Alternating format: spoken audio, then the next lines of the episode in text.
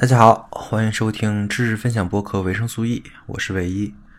本期是维生素 E 的第二期，我们要在第一期的基础上继续分享认识世界的思维方式。本期我们的主题是谱系学。首先纠正一下上期我讲的一个错误啊，我讲了罗素讲的罗素鸡的那个故事，但其实那个不是罗素悖论啊，罗素悖论是另外一个，所以我这个说错了，我赶紧这期声明一下。还有另外也有同学反馈我的声音比较低，比较容易睡着，所以说我这期尽量讲的高昂一点啊。好的，那我们开始。我先对思维方式这个主题下一个定义啊，因为我在整个播客的序言里，就是第零期我提过。我想在这个节目的前几期呢，努力跟听众达成一些所谓的共识，而这些共识呢，就是我们讨论后续问题的基础。呃，思维方式就是这些共识的根本。所以说，所谓思维方式呢，就是做结论、做判断的方法。如果按照序言讲的知识分类那些。分类方法来做归类的话呢，我更倾向于把它处于那个形式的知识，就是数学啊这些知识跟外的知识之间的那个地方。思维方式的构建就意味着你可以理解我是怎么思考这个问题的了。呃，其实这就是我想达到的目的啊。你可以不认可我这几期讲的这些东西的这些思考问题的方式，但是只要你有同理心呢，其实你就能跟我继续的沟通了，我们就有了一个沟通的共识或者基础。其次，我也还想再稍微提一下我们上期讲的内容，我讲的东西就是喜欢翻来覆去的，所以也请理解一下。我上期讲的内容呢。这些东西呢是和本期有关的。我上期主要讲的是因果关系嘛，呃，第一点呢就是因果关系它只是一种解释，而不是真理，这是第一点。第二点呢就是因果关系的表述呢是需要确认过去和现在以及过去的过去对过去的影响，只有确认这些影响。你才说明，你才能够说明什么东西是有因果关系的。第三呢，就是因果关系需要大量的样本知识去做检验，这个检验呢就是格兰杰因果检验了。第四就是计量经济学和格兰杰因果检验的这些方法吧，这些最近可能说是近一百年或者近五十年之内才发现的这些方法。使得判断因果关系就变成了一种我找数据、找样本、做这个检验的一个比较简单的一个工作。同时，我们还讲了，对于计量经济学跟因果关系的检验而言啊，还有很多的问题，还有很多的坑。这些坑会让你导致，会让你误认为万事皆相关，万事皆有因果关系。呃，我在上期也。主要讲了这几个坑都是什么，而我们今天就从其中一个坑讲起，就还记得那个样本跟总体的概念吧？我们今天首先就回到这个，回到样本跟总体之变。但是为了给没听上期的朋友一个很好的收听曲线啊，我还是把样本跟总体的概念再介绍一遍，因为真的很好懂，一两句话就能搞定了。所谓这个样本跟总体啊。就是统计学上的一个概念，总体呢就是你想研究的这个事情本身，而样本呢则就是你观察这个事情所得到的数据。我们上期举了个例子，就说我研究我自己的月收入跟月支出之间的关系，因为你想一下，这肯定是有关系的，所以我研究这个关系呢，呃，我比如说我研研究二零一八年的。那我的总体是什么呢？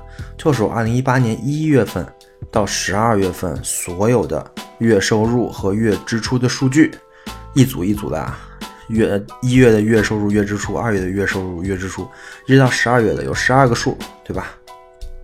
但是如果假设啊，我有一个月我没有统计，或者我有好几个月我都没有统计，我拿不到全部的数据，我只有几个月的数据。比如说，我知道了二月份、四月份跟六月份的别的月份我不知道了，那我知道的这个叫做样本。也就是说呢，我只能用一部分的数据来估计整体，这一部分呢就是样本了。嗯，当然你肯定能知道，我用的这个样本来估计这个整体肯定是不准确的。就比如说，我知道我的二月份、四月份跟六月份的支出，但是我双十一的时候支出了多少不知道。那么这样求出来的数据肯定是有很大偏差的，因为我可能双十一买的东西是我全年的，呃，其他比比其他月要多很多倍都是有可能的。但是这个偏差就很难办了，因为这个世界上绝对不是啊，而是绝大多数的事情呢，都不是像我研究我月收入跟月支出就这十二个数据这么简单的。也就是说，很有可能你做你你想研究这个事件啊，它的作为一个整体而言，数据量极大，大到你拿整体的数据是根本就不可能想的。只能通过拿样本来做估计，而如果你选择样本呢，又只能在整体中选一小部分，甚至是一个很小的部分来做，来作为这个样本。所以，怎么使你选择这个样本的对于整体的估计偏差最小呢？这就成了一个学问。呃，顺带一提啊，我第一期讲的那个休谟问题。其实也可以通约在这个统计学的样本整体模型当中。休谟呢，他其实就是不相信，他不是不相信归纳的实在性吗？就说明啊，他其实是不相信样本可以用来估计整体，就是你不能通过你手头这些数据、这些样本来得出一个事件的相关跟因果。嗯，这就是休谟问题啊。但是除了休谟呢，我们还有另外一位伟大的哲学家也在质疑这种从样本中获得的因果，或者说他质疑的是一个特定的领域，就是在历史研究这个领领域啊，从现有的历史资料总结出来的因果。这个人就是我们这期的主角福柯。呃，所以说这就引入了我们今天要讲的内容——谱系学的方法。以及谱序学的方法对于传统历史研究的颠覆。当我们在提起一个东西在颠覆另外一个东西的时候，那我们首先要知道的就是被颠覆的那个东西是什么样的，它有什么问题，对吧？所以我首先要讲一下这个所谓的传统历史研究的方法。那么我们一般情况下是怎么研究这个历史的呢？就是我们其实是想通过这个历史的史实，也就是刚才说统计学意义上的一个样本啊，去找出历史的规律、因果和必然性这些东西。这也是我们主要研究历史的主要意义之一啊。就是我们相信历史是会重演的，而历史重演呢，肯定是有因果的。呃，我们我举个例子啊，我们伟大的马克思主义的这个理论啊。就是靠着发现历史的规律，来预言有共产主义，对吧？呃，因为我在序言里说了，我默认我的听众呢都是上过高中的，所以我还是以高中的学科来举例子。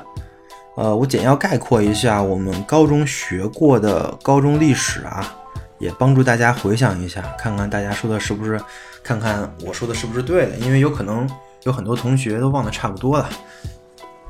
首先呢，我们历史课本讲了原始社会，就是包括人的起源啊。我记得还有什么北京人啊，不是现在的北京人，是北京猿人啊，还有山顶洞人啊这些。然后讲的是奴隶社会，如果我没记错的话，应该是什么夏朝啊、商朝啊什么的。然后在西方举了一个古希腊的例子，然后我们就进入封建社会了。在封建社会之后呢，有了资本主义的萌芽，然后就是资本主义、社会主义以及新中国诞生了，就到了近代史了，对吧？大家也可以回想一下，因为我现在手头没有高中的历史课本，所以说的可能也不太严谨。不过没关系啊，反正这个整个的虽然事事实我们可能不太记得清楚了，但是整个的方法我们还是记得到的。就是我们通过了归纳跟总结，最后得出的一个结论。这个结论呢，就是马克思主义的内容啊，就是什么生产力决定生产关系，经济基础决定上层建筑。后来我们还学习了中国近代史，学了半天，反正这个核心思想就是当时各个阶级人都在革命，对吧？那个太平天国就是农民阶级的起义，然后失败了。然后封建地主阶级呢，也也开始了自救，就是戊戌变法也失败了。然后中华民国是建立了，是中国的当时的那些资产阶级的一个改良尝试。后来呢，也失败了啊，不对啊，不是失败了，是被无产阶级所击败了。最后只剩下共产党，就是无产阶级嘛，无无无产阶级，所以说只有共产党才能救中国，这起承转合一点毛病都没有。所以我们学的这个中国近代史真的是戏份很足啊，非常戏剧化，结论也非常明确。你看别的阶级不都革革命过对吧？然后他们都失败了，所以只有无产阶级领导的革命才行，逻辑真的非常严谨啊。啊，再往下推论就到高中政治环节了。这个我之后可能会说一下，现在先不说。你想一想，是不是整个这个思维模式跟我们第一次分享讲的那个计量经济学的回归的那种思维模式是很像的呢？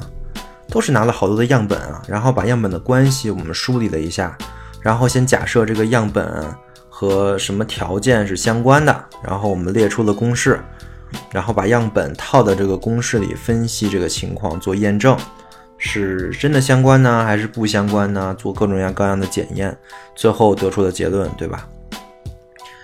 所以说很多的因果都是这么得出来的，它不是很像，它就是一种思维方式。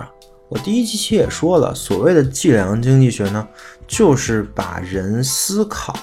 人归纳一个事物的方式做了数学的表述，所以人其实就是按照计量经济学的方法思考的啊，不对，这话不能这么说啊，应该是这么说：计量经济学精炼了人的思考因果的模式，只不过这个区别在于，我们刚才说的这个历史啊，它是一个人文学科，它不能定量研究，它的样本呢不是一个个数，而是一个个事实。那这些事实是怎么得来的呢？我们一般是靠当时人留下的文本记录啊，比如说我们学三国历史，我们靠的是《三国志》这本书，是本史书，对吧？呃，但是这不这里不是靠《三国演义》啊，我这里提醒一下。当然，除了《三国志》，还有大量描述当时的历史、人文、政治情况的文本。我们都需要借鉴，然后判断一下是不是靠谱。如果靠谱的话，我们就把它利用起来，当成了一个事实，当成一个样本。同样，得到很多样本的方法还就是考古学。比如说，你找到一个遗迹，找到个古墓什么的，从里面很多文物啊和整个遗迹的布置啊、摆放啊，甚至如果这个遗迹里有碑呀，可以从碑文上。那些文字里看到很多东西来当成事实，再将这些事实呢填充在现有的这个历史框架中，这听上去也很科学啊，也很符合逻辑啊。但是我要说，但是其实这个学科用来说明这些规律的这些事实呢，都没有办法量化，所以呢，它就没有办法做这种数学范围的因果检验。就是我们在第一期讲的那个格兰杰因果检验啊，它是没办法在历史学科里用的，这个你这个你很很容易理解，对吧？所以说，虽然你有这些史实，你有这些样本，但是你通过这些样本来得到因果关系，你怎么得到呢？其实你没有什么工具可以一定能通过这些这些样本来得到因果关系的。你自己想想也明也也能明白。哪那么容易就能得出一个历史事件的发生就是因为另外一个事件呢？这就是现有历史研究的第一个问题啊。然后我们说第二个问题，第二个问题其实是一个人为偏差的问题，就是很多人啊，为了得出他想得到的结论，就是他会先预设一个因果，什么事就是因为什么。他就会去故意的去选择那些对他得出这个结论有利的样本，然后去刻意的忽略那些不能说明他得出结论的那个问题的样本。这个非常重要，我再说一遍，就是很多人有一些人吧，会为了得到一个规律或者一个因果关系，去故意选择对他有利的样本或者事实。去忽略那些对他结论无用或者甚至相反的样本。当然，如果这种事情其实不止在历史学里啊，在各个学科都是有可能的。但是如果说是在经济学或者说自然科学里面，这是很可能被别人发现的，因为它涉及到实验复现跟数据合法性的问题，而且这一发现呢，就是很大的学术造假丑闻啊。但是，到了历史学这边呢，就比较难说了。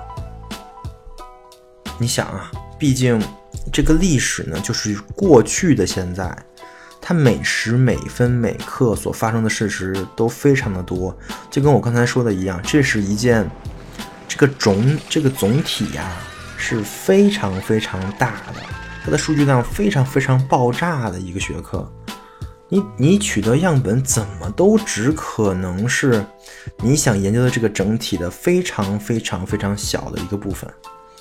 就比如啊，我现在正在讲这个播客，现在看可能是一个屁大点的小事儿，比国际形势啊、中国经济啊、贸易战这些小的不知道哪里去了，对吧？但是可能二十年后，我这个播客的重要性就重新被人发掘了，这个播客的这个样本。可能就比我刚才说的什么国际形势、贸易战要重要很多，对吧？虽然这么说有点不要脸啊，但是我觉得其实我讲的这些东西还真的挺重要的啊。行了，反正我的意思大家都明白了，对吧？就是我看历史的时候，或者说我们去研究历史的时候，我们都只是看到了巨大的事实里面的一小部分。我们研究三国。我们主要在研究刘关张跟曹操孙权，但是，比如说吕布手底下的一个小兵的日常生活，我们肯定是不知道的，也没有记载。但就这么一个历史样本呢，你你怎么就能说这个样本没有那些大人物、那些帝王的生活更重要呢？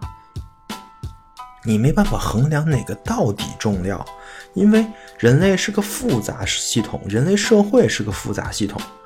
而复杂系统这个思思维方式也是我之后要讲的思维方式之一啊。如果你现在不知道复杂系统是什么概念也没关系，但是蝴蝶效应这个概念你应该听说过，也挺熟悉的吧？也就是说，你根本就不能确定啊，这个吕布手底下一个小兵的平常的一天是不是很重要？有没有可能因为他在这一天干了一个什么事儿？就影响了整个历史的走势或整个三国的战局，你不知道，司马迁也不知道，写《三国志》的陈寿也不知道，你的历史老师当然更不知道。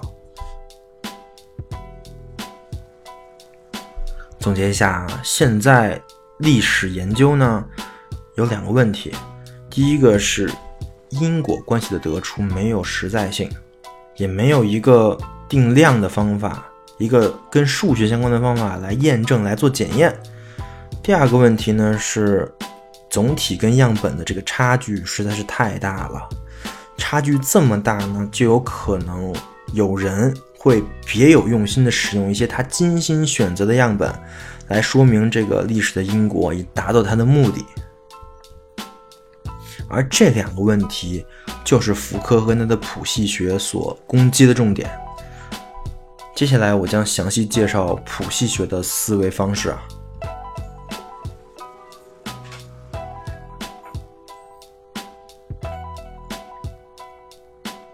首先呢，这个谱系学呢不是福柯创立的，学界一般说谱系学是尼采创立的，是他在《道德的谱系》这本书里提出的。当然也有一些不同的声音啊，但是我更倾向是尼采提出的。尼采提出的这个谱系学方法，主要是为了说明啊，道德这个我们习以为常的词，它产生的方式却不是那么习以为常。他在书里是这么写的啊，我引用一段原文：在研究道德的这些历史学者那里，支配他们精神的可能是一些善良的精灵，向这些心向这些精灵们致以崇高的敬意。然而，遗憾的是，这些精灵自身却缺乏历史精神，而他们恰恰遭到了所有支配历史的善良精灵们的遗弃。从这点上，从本质上而言，这些精灵们的思维与陈旧的哲人习俗是一样的，都是非历史的。这一点毋庸置疑。当他们试图用善这个概念兼判断的起源时，其道德谱系之拙劣，从一开始就暴露无遗。这是尼采《论道德的谱系》的原文啊。我稍微解释一下，这段的意思就是尼尼采在质疑那个年代，他那个年代研究道德的历史学者，他质疑什么呢？质疑他们预设的立场，质疑他们认为道德就跟善良相关，所以在他们研究的时候就不会就会不自觉的美化道德的起源。所以说。尼采说他们被道德的、被善良的精灵所支配，但是却被历史的精灵所遗弃。这也就是我们刚才说的问题二啊，就是有些人会不自觉的或者自觉的去预设立场来研究历史的因果，而这就是谱系学的核心了。尼采通过用谱系学的方法。在《论道德的谱系》这本书里就告诉我们了，这个道德的起源呢，其实是奴隶的道德。什么是奴隶的道德呢？就是说，那些弱者因为憎恨强者而传承下来的一种善恶观，这才是真正的道德起源。尼采的这种谱系学方法，就是为了推翻一切所创造的。它的原则就是承认历史的复杂性，相信历史的无原则性。他是这么说的啊，哲学家先生们，让我们从现在起提防那个设定了一个纯粹的、没有意愿的、没有痛苦的、没有时间的认识主体的危险和陈旧概念虚构，提防诸如纯粹理性、绝对精神、认识本身这一类自相矛盾的概念的触角。他在。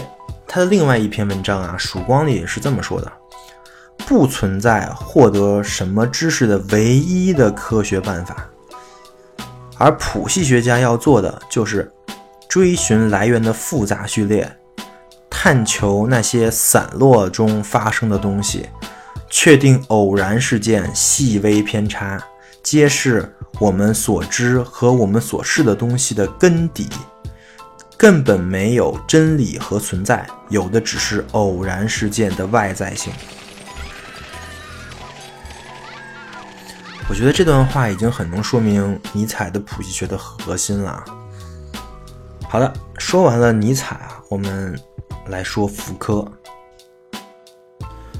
可能有一些同学对福柯这个人还不是很熟悉啊，但是我不是很想过多的介绍福柯。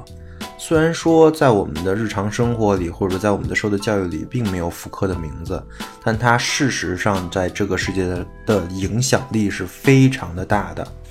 我就这么说吧，如果说二十世纪后半叶只有一位最伟大的哲学家的话，那福柯他说第二，那没人敢说第一的。截止到二零一八年十月份，就是两个月前啊，因为这是最新的数据了。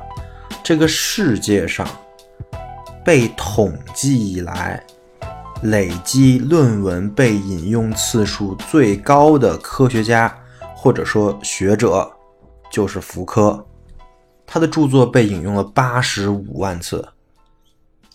这是个什么概念呢？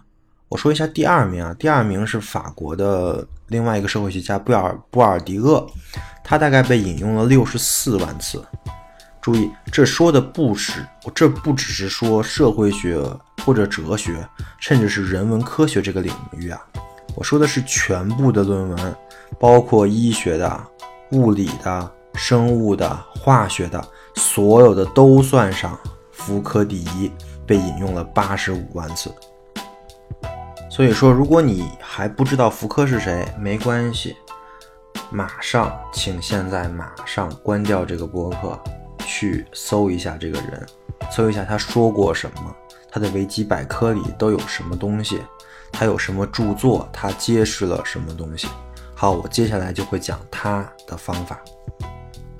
这个谱系学的方法其实是贯穿福柯一生学术生涯的方法。甚至有的学者是这么说的，就是其实福柯的哲学就是谱系学本身。那他到底对这个谱系学有什么样的一个贡献呢？呃，我们刚才说了，开创谱系学的人是尼采，对吧？但是事实上，尼采的谱系学呀，可以说他只是提供了一种方向吧，他没有一个具体的实施方案，就是所谓的。究竟怎么做？第一步是什么？第二步是什么？尼采没有告诉你啊，但是福柯告诉你了。他不但告诉你了，他还写了一整本书，叫做《知识考古学》，来说明他的这个方法。那个时候啊，写《知识考古学》的时候，福柯已经完成了他的《疯癫与文明》《临床医学的诞生》《词与物》这几本书了，可以说是已经名声大噪了。然后他就用写了。他就用这部书《知识考古学》来总结前面那几本书他所用的研究方法。注意，这个时候他还叫知识考古学呀，还不叫呃还还不叫谱系学。嗯，后来呢，后期的福柯其实就是完全的谱系学转向了，就是将他前期的那个知识考古学的方法跟尼采的谱系学融合为一体。原因也很简单，因为福柯发现了尼采提出的这个谱系学的原理啊，就是福柯想表达的内容。福柯刚开始呢是想用谱系学来补充知识考古学的，后来呢他就干脆用谱系学去取代了知识考古学。他后期的主要研究方法也就是谱系学的方法了。这一个这样的一个转变呀，大概发生在七十年代。标志性呢，就是一九七一年，福柯发表也发表了一篇文章，叫做《尼采谱系学历史》。这篇论文就标志着他的这个谱系学的转向。他在这篇文章里给谱系学下了一个定义啊，他是这么说的：谱系学就是它必须在不考虑任何单一的终极因的情况下，注意这个终极因就是。最终的那个原因啊，标出事件的独特性。它必须在出乎意料的地方，在我们通常往往认为没有历史的地方，在情感、爱、良知、本能中守候这些事件。它必须对事件的重现保保持敏感。但不是为了追踪事件的演进进进的曲线，而是重新找出事件扮演的不同角色的不同场景。谱系学甚至还必须界定那些没有出现这些事件的地方，没有发生这些事件的时刻。这就是福柯对谱系学的一个定义啊。然后我还可以说一下普呃福柯对谱系学方法的一个概括。他认为谱系学方法包括以下两大步骤或者说任务吧。第一呢，就是追溯对象的出身，也可以说是出处。第二呢，就是标出对象的发生，包括发生的时间跟发生的空间。要实现这个第一个任务啊，就是追溯对象的出身呢，首先要做的就是。破除人们千百年来形成的关于所谓本质啊、本源呀、同一的一个幻想。福柯他曾明确的说到啊，谱系学家的任务就是要摧毁本源以及永恒的真理的优越地位。谱系学家要揭示的一个秘密就是，事物没有本质，或者说它们的本质。是用事物的意在形式零碎的拼凑起来的。对于谱系学家来说，不存在什么固定不变的本质规律和基础，不存在什么形而上学的终极目的。另外，福柯还强调啊，没有任何的对象研究对象啊是纯粹的本源、纯粹的开端，每一个对象都必然是其他元素遗传下来的元素，就是你很难找到一个第一因，这个因可以决定其他对象的走势的，而每一个对象都有无数个原因来对，来对应它，这也是我在。计量经济学后面再说这个谱系学的原因啊，就是因为这种单因单果的事情，在这个现实社会中真的是太太太罕见了，就跟福柯说的情况一样，这就是复杂。我们生活在一个复杂的环境中，我们的周围都是复杂的系统，而谱系学呢，就是直视了这种复杂，正面的去应对这种复杂的一种方法。所以说啊，福柯的这个谱系学其实是放弃了对所谓的深层和本质的探索，他将这个探索的目光啊转向到了表层，他主要在做的事情就是寻找事件的细节、微小的转换以及细微轮廓的外观。福柯的原话是这么说的：“谱系学是灰色的，注意细节的。”谱系学要求耐心和对细节的知识，它依赖于广泛的原材料的积累。我们从小其实就会被教导为什么透过现象看本质啊这种话，而福柯告诉我们的是，真的有本质呢？本质是我们的假设，还是真的存在的呢？或者说，我们有没有可能真的看到本质？没有本质这个事情是不是可能的？而谱系学家要做的呢，就是先假设没有本质的存在，然后不断的、不断的、不断的收集样本，收集事情的细节，再通过这些样本和细节对事物的来源进行一个表面的推测。注意是表面的，它不下结论，也不去妄图说明深层的原因。好。这就是我们说的第一个事情，就是追溯对象的出身应该要怎么做。现在我们再说第二个，就是标出对象的发生。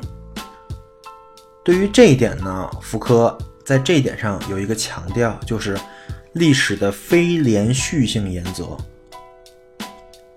就谱系学呢，对历史的一致性跟规律性是坚决的拒斥的，他明确的告诉人们啊。这些一致性跟规律性是完全虚构的，纯粹的是假的。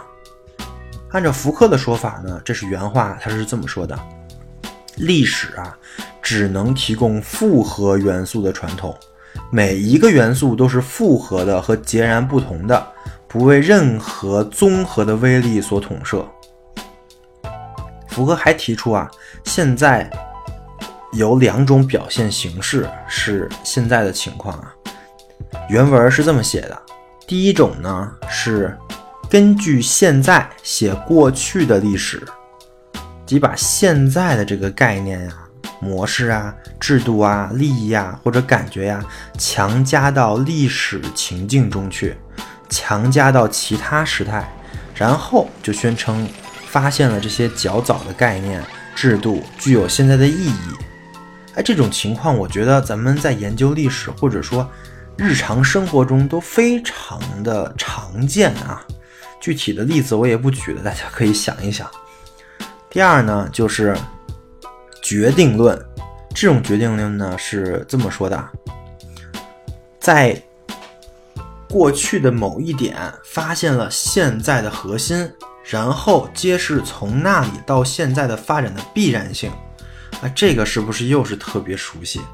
什么什么，只有叉叉叉才能救叉叉叉，然后论证了为什么，这都是这种情况啊，都是这种决，就是都是这种决定论啊。再多说下去，可能也就敏感了，我也就不再多往前说了。而在这种决定论看来呢，每一件事情都有一个意义，有一个地位，每一件事情都是由历史要达的目的所左右、所决定的，而这个目的。就是福柯想彻彻底底批判的。我稍微复习一下，第一种就是把现在的概念来强加到历史的事件当中去；第二种就是认为历史是有一个决定论的，什么事情发生了一定会导致什么样的后果，每个事情都有意义，都有地位，历历史是有原因的。这两种形式都是彻头彻尾的幻觉啊，而谱系学就是击碎这些幻觉的利剑。事实上，这个历史啊，并非是真理的崇高发展，也不是自由的具体展开，更不是一个关于进步的赞歌，而是充满了事故、充满偶然、弥漫的现象以及谎言的故事。福柯的原话是这么讲：整个的西方历史是偶然的，除了是不同权力。和知识的综合外，什么都不是。这跟咱们的学习的东西区别可就大了去了。咱们在背教导历史学、政治学的时候，可完全不是这个概念啊。整个马克思主主义想教导的东西，跟福柯的谱系学完全就是两个相反的极端。那么，到底谁说的对呢？但是我知道。这个谁说的对？这个问题，对于普对于福柯以及有谱系学思维的人来说，都不应该问。谱系学家只是列出事实，而对这种非连续性的概念，必然会有一个推论，就是既然非连续性是历史的根本特征。那么文化传承就绝对不会像人所一般想的那样，是不断积累获得的，随着时间发展就越来越好的，越来越稳固的。也就是说，我们很现在很多坚信不疑的传统，很多应用了好几千年的思想，很可能是因为一个嗯很偶然，甚至很很不好、很邪恶的一个事情产生的，而。因为各种各种偶然性的叠加而延续到了现在。另外，多说一句，这种非连续的特征，并不只是在政治思想或者说社会演化这个领域上的，事实上，连科学都是这么一回事儿。比如说，著名的托马斯·库恩提出的范式转换，就是在说明，在科学功能学这个领域上面。也不是连续的，也不是渐渐发展的，而是一个范式替代了另外一个范式，这也是一种谱系学的思维啊。那好，我刚才说了那么多，到底福柯具体是怎么应用他的谱系学的呢？我举他的几本书啊，你就明白了。首先是这本《规训与惩罚》。福柯在这本书里呢，用谱系学的方法分析了“规训”这个词，呃，这个词翻译的不太好啊，我觉得翻译成“纪律”比较好。呃，这么一听，这个词是不是还挺正面的？因为我们从小就会教导要守纪律，要讲规矩，对吧？纪律现在是我们人类社会中绝对不可或缺的一个东西了。那么，这种在现代社会中无处不在的纪律的。祖先的源头到底是什么呢？福柯用福克用谱系学的方法就去研究了这个东西。他发现啊，纪律并非是源于人的某种高尚的先天的秩序感，而是源于17世纪的禁闭制度。这种制度呢，专门给社会中的一类人实行了限制跟扣押。被禁闭者除了违背17世纪中叶出现的秩序与理性的道德和习俗之外，几乎没有别的共同之处。就他有可能是聪明人，他可能是他有可能是傻子，他有可能是疯子，他有可能是正常人，没有什么共同之处。只有一点，他违背了当时的秩序和理性。这些本应在医院里接受治疗的人啊。可以说是精神病人啊，或者说被邻居跟跟亲戚视为疯子的人，还有那些无家可归的穷人、流浪汉，都被做成都被视作这样的囚犯去关去关进了那个禁闭所，而这些人，所有上面说的这些人都要服从禁闭所里的各种纪律和劳动制度。福柯指出啊，正是这种禁闭制度，经过长达两个世纪的分裂之后，又重新结合，且成了对我们时代有的核心重要性的纪律制度。包括什么呢？包括现代的监视系统，包括那些摄像头啊，包括上班打卡呀这些东西，包括现代医院的一系列制度，学校的一系列制度，甚至包括心理分析。心理治疗，这是纪律制度啊。还有一种东西是纪律形式，也是通过禁闭制度传，呃传承下来的。包括什么呢？包括空间的网状划分法，比如说我们的城市为什么是一条一条的？还有强制性的时间表。我们上课的时候，为什么第一节是语文，第二节是数学，中间隔了十五分钟？身体分级的锻炼法，高效高功能的操作法，还有一些是纪律技术。呃，举个例子啊，连续监视术、微型惩罚、个体评判术、个案研究法，听的是不是特别眼熟？就是什么管理学什么的，不都在教这些吗？这些东西到底是怎么来的呢？是从这个禁闭制度中出来的。所以福克的结论也很简单，就是所有的我刚才说的这些东西，这些戒律制度、纪律形式跟纪律技术，都可能被追溯到禁闭。听的是不是毛骨悚然？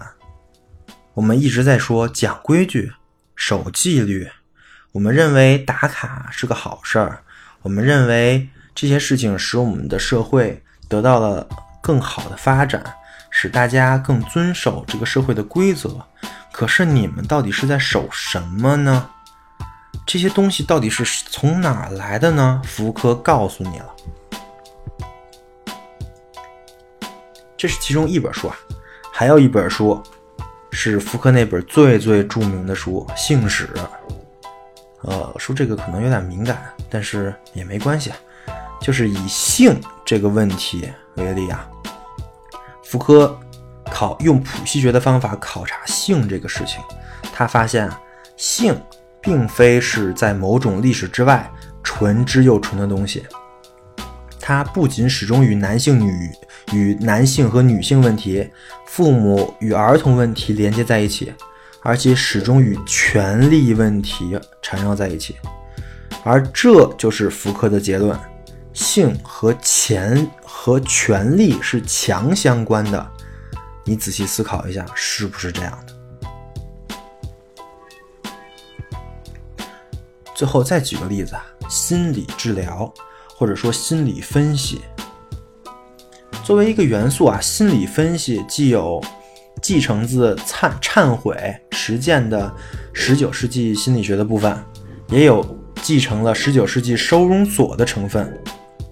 而十九世纪的收容收容所呢，又是来自医院的制度，还有还他还继承了十七世纪的治疗实践和极重要的古典拘留制度。所以说，这个心理分析这个词背后的东西是非常复杂的。福柯的具体的系谱分析表明啊，心理分析这个词。从收容所里，就是之前的拘留所里承呃承袭的成分呢，是哪块呢？是疯人被认被认作为道德正常化的对象。从治疗的实践里，就是心理出现那里继业成的呢，是把疯人看成做实证分析的对象和正常操正常化操作技巧的目标，就是怎么把你这个疯人变得不疯。然后从收容所里继承来的是什么呢？是医生的教父般的权威，就是权力。他还从忏悔那里继承的是有发言权的治疗目标，因而听者可以猜测和探索治疗对象的深层动机。听着是不是就是我们现在讨论的心理分析的全貌了？这其实就体现了一个对象的复杂性啊。当我们在谈论当代的心理治疗跟心理分析的时候，谈论的就是这个综合又复杂的概念。这也就解释了为什么有的人就愿意去做这个心理分析，有的人就不愿意。因为每个人在理解这个词的时候，他其实会更偏向理解这个词的一个方面。好，我这几个例子，我这几个例子解完了。这都是福柯的用一本一本书说明的东西。当然，我说完这个东西说的太浅显了，真的是没有办法说出福柯在整本书里论述的全貌。但是大家其实明白了，福柯他到底在干什么？他到底颠覆了什么？所以说啊，福柯其实完善了或者完成了谱系学的方法，把它变成了一个真正可行的。可用的、可以被用作研究的手段，也变成了我一直在讲的那个主题，就是思维方式。当然，和第一期讲的计量经济学是一样的，福柯的这个谱系学方法也是一个可以用来写论文的好工具啊。稍微翻一翻知网，我就可以给你找出好多用谱系学方法写的论文来，比如说这个。菏泽武术谱系研研究，菏泽的就是一个地儿啊。菏泽的练武的谱系研究啊，身体形象的谱系学考察，对教育学科啊，对教育学科学化进程的一种谱系学描述，论跨学科的谱系，你看是不是？各种方面的都有，你可以用谱系学这个方法研究各种各样的问题。当然，其实里面的很多这种论文都是垃圾啊，因为他们根本就做不到普福克刚才说的那种全面的收集，对样本的无差别的获取，并对表象进行分析。这对工作量的要求也太大了，而且这对人写作的成本也太克制了。因为你拿了特别多、特别多样本，其实你分析的东西呢，最后得出的结论并不是一个很根源的，这可能是很多人没有办法接受的。好了，我讲完了谱系学的方法，再讲一下现在这个社会对谱系学的一些争论吧，也就是谱系学的批评。因为谱系学啊，从来不吸收任何人提供的确定性，所以它其实是相对主义的。因为你没有办法从通过谱系学确定什么真的东西，只能说什么东西不真，或者什么东西跟什么东西相关。这其实就是咱们原来学过的那个高中课本里批判的那种历史虚无主义呀，对吧？但是在我看来呢。给福柯的谱系学贴上一个相对主义的标签是很简单的，也很容易使别人漠视谱系学的方法。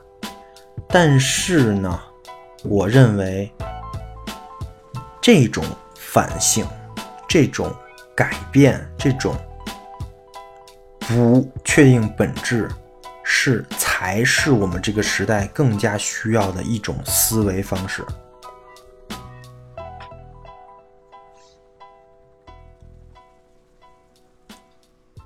好了，谱系学的方法我说完了，但是有可能你还是不太了解这个东西到底是什么样的一种思维方式，到底怎么用？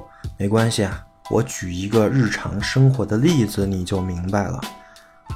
我还是举咱们高中讲的知识啊，就是高中政治，我们应该都学过这句话，叫做“物质决定意识”啊，这个是。所谓的一个历史唯物主义的一个一一个话，咱们高中政治里把这句话当成了政治课本，是一个真理。当然，它是马克思主义哲学的一部分啊。这话对不对呢？我们先放在一边不说。但是我不管它对不对，你高考或者考研，你不按照这个物质决定意识这句话去答题，那你肯定会被扣分，对吧？从这一点来说，他肯定是对的，对吧？所以说，这就导致了会有很多人啊，他看完这本书，或者说他刚考完试，然后呢，他就经常会问这这样一类问题。我在知乎上经常能看见，就是开头是“既然物质决定意识，那么什么什么什么，怎么不是什么什么什么什么？”注意啊，这是一类问题啊。我稍微总结一下这类问题的样子，就是把高中哲学或者考研政治的那部分当成了一个预设前提，就是哦，他先认为这是对的了，然后用这些理论分析了一下实际生活，发现哎不对啊，解释不通啊。所以是怎么回事呢？然后就去知乎上提了这么一个问题。所以说这类问题，我在这里就可以做一个统一的解答。这话到底是怎么来的？能不能当一个预设前提？我们就用谱系学的方法分析一下这句“物质决定意识”。首先，呃，我们先找它的起源啊。马克思本人从来没有说过“物质决定意识”这句话。注意，从来没有说过。如果说过有什么相近的话，那么大概是这一段，是在马克思在《政治经济学序言》里的一段。我稍微念一下：我所得到的，并且一经得到就用于指导我研究工作的总的结果，可以简要的表述如下。人们在自己生活的社会生产中发生的一定的必然的不以他们意志为转移的关系，即同他们的物质生产力的一定发展阶段相适应、相结合的生产关系，这些关系、这些生产关系的总和，构成了社会上的经济结构，即有法律的和政治的上层建筑。树立其上，并有一定的社会意识形式与与之相适应的现实基础。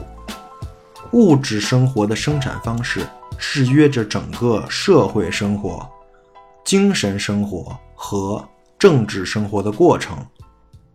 所以说，不是人们的意识决定人们的存在，相反是人们的社会存在决定了人们的意识。这句话是跟物质决定意识最相近的话了，但是你看一下，这句话跟物质决定意识这个概念完全是不一样的。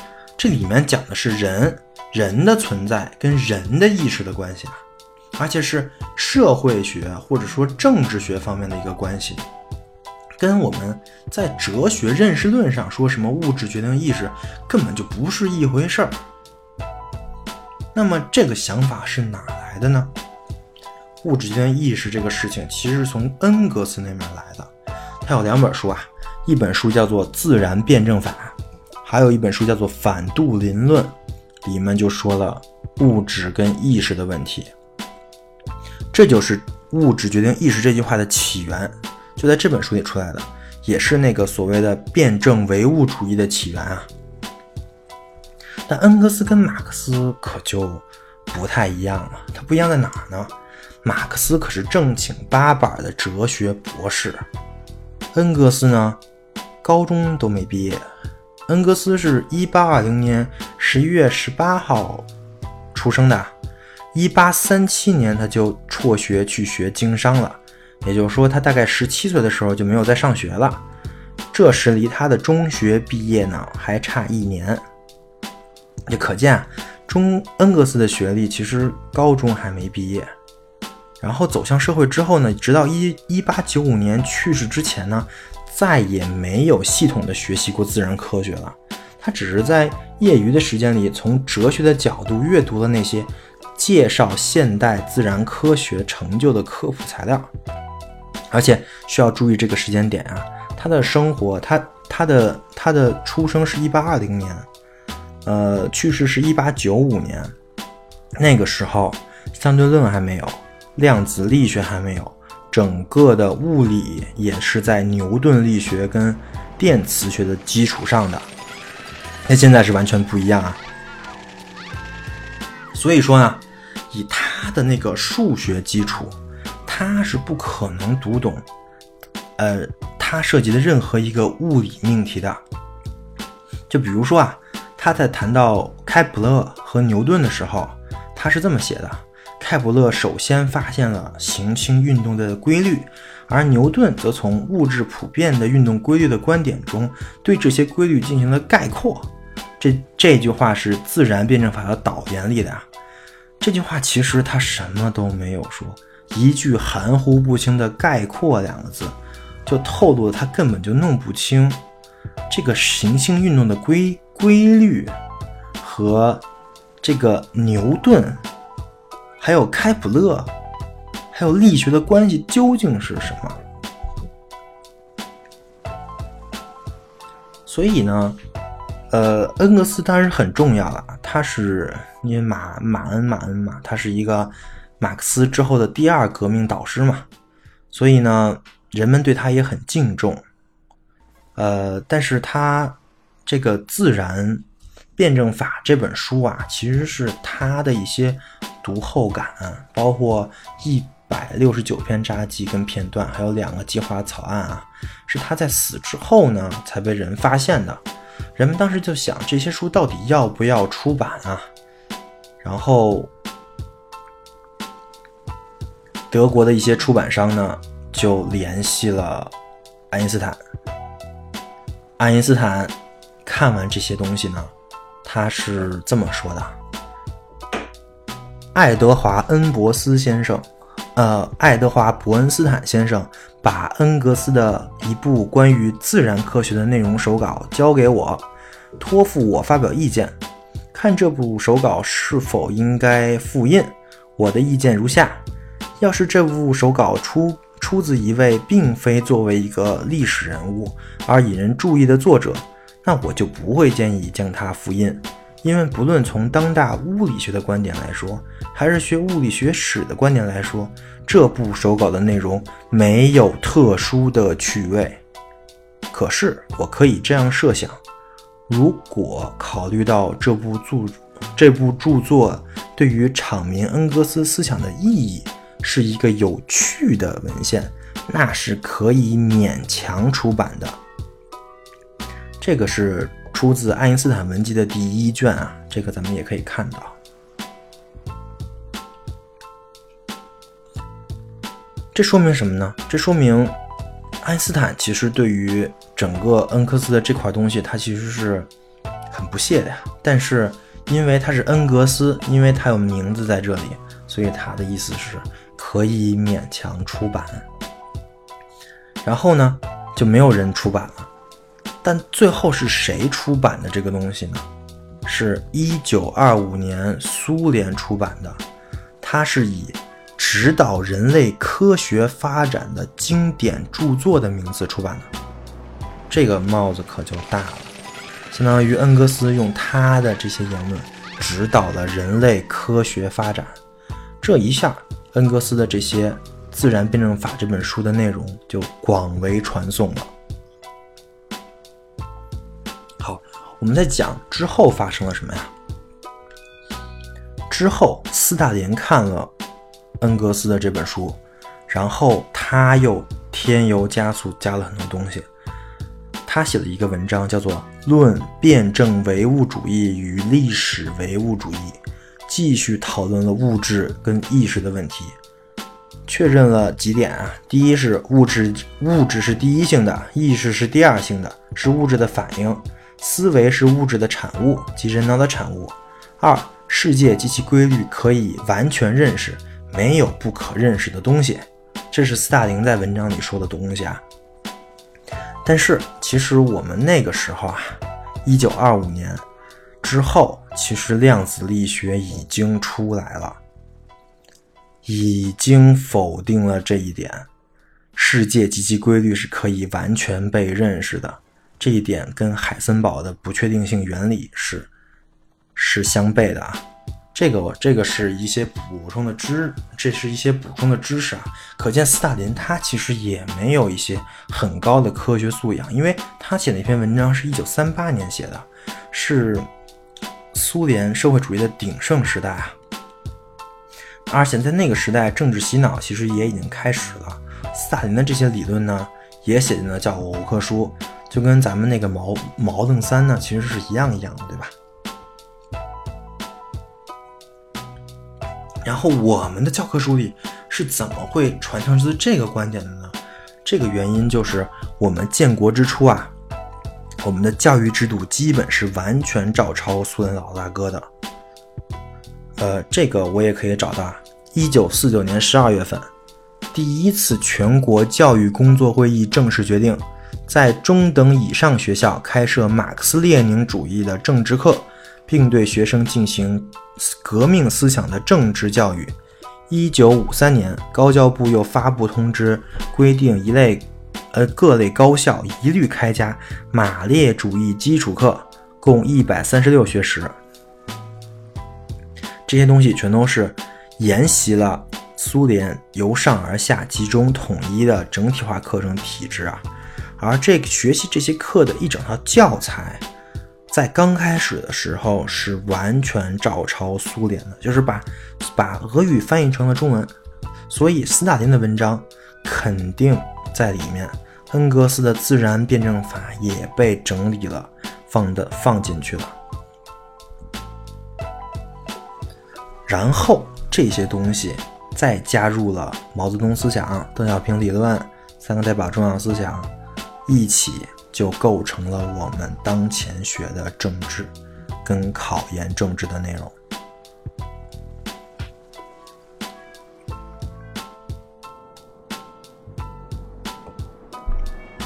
然后我说了这么多，你可能烦了，你说你你可能会问我，那你就说吧，这个物质决定意识这句话。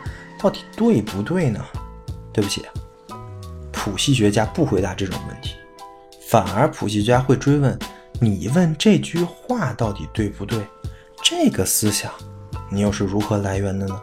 又是如何到你脑子里的呢？这就是谱系学的方法了。我稍微总结一下：首先，我探究了一个事物是怎么诞生的，呃，同时又研究了它是如何发展到现在的。那其实这个东西靠不靠谱呢？我想大家心里都会有一个评判，但是这不是谱系学的发展，但这不是谱系学的评判啊！记住，在谱系学的范畴里面，没有什么是真的，也没有什么历史规律。好的，以上就是本期的内容，我们下期再见。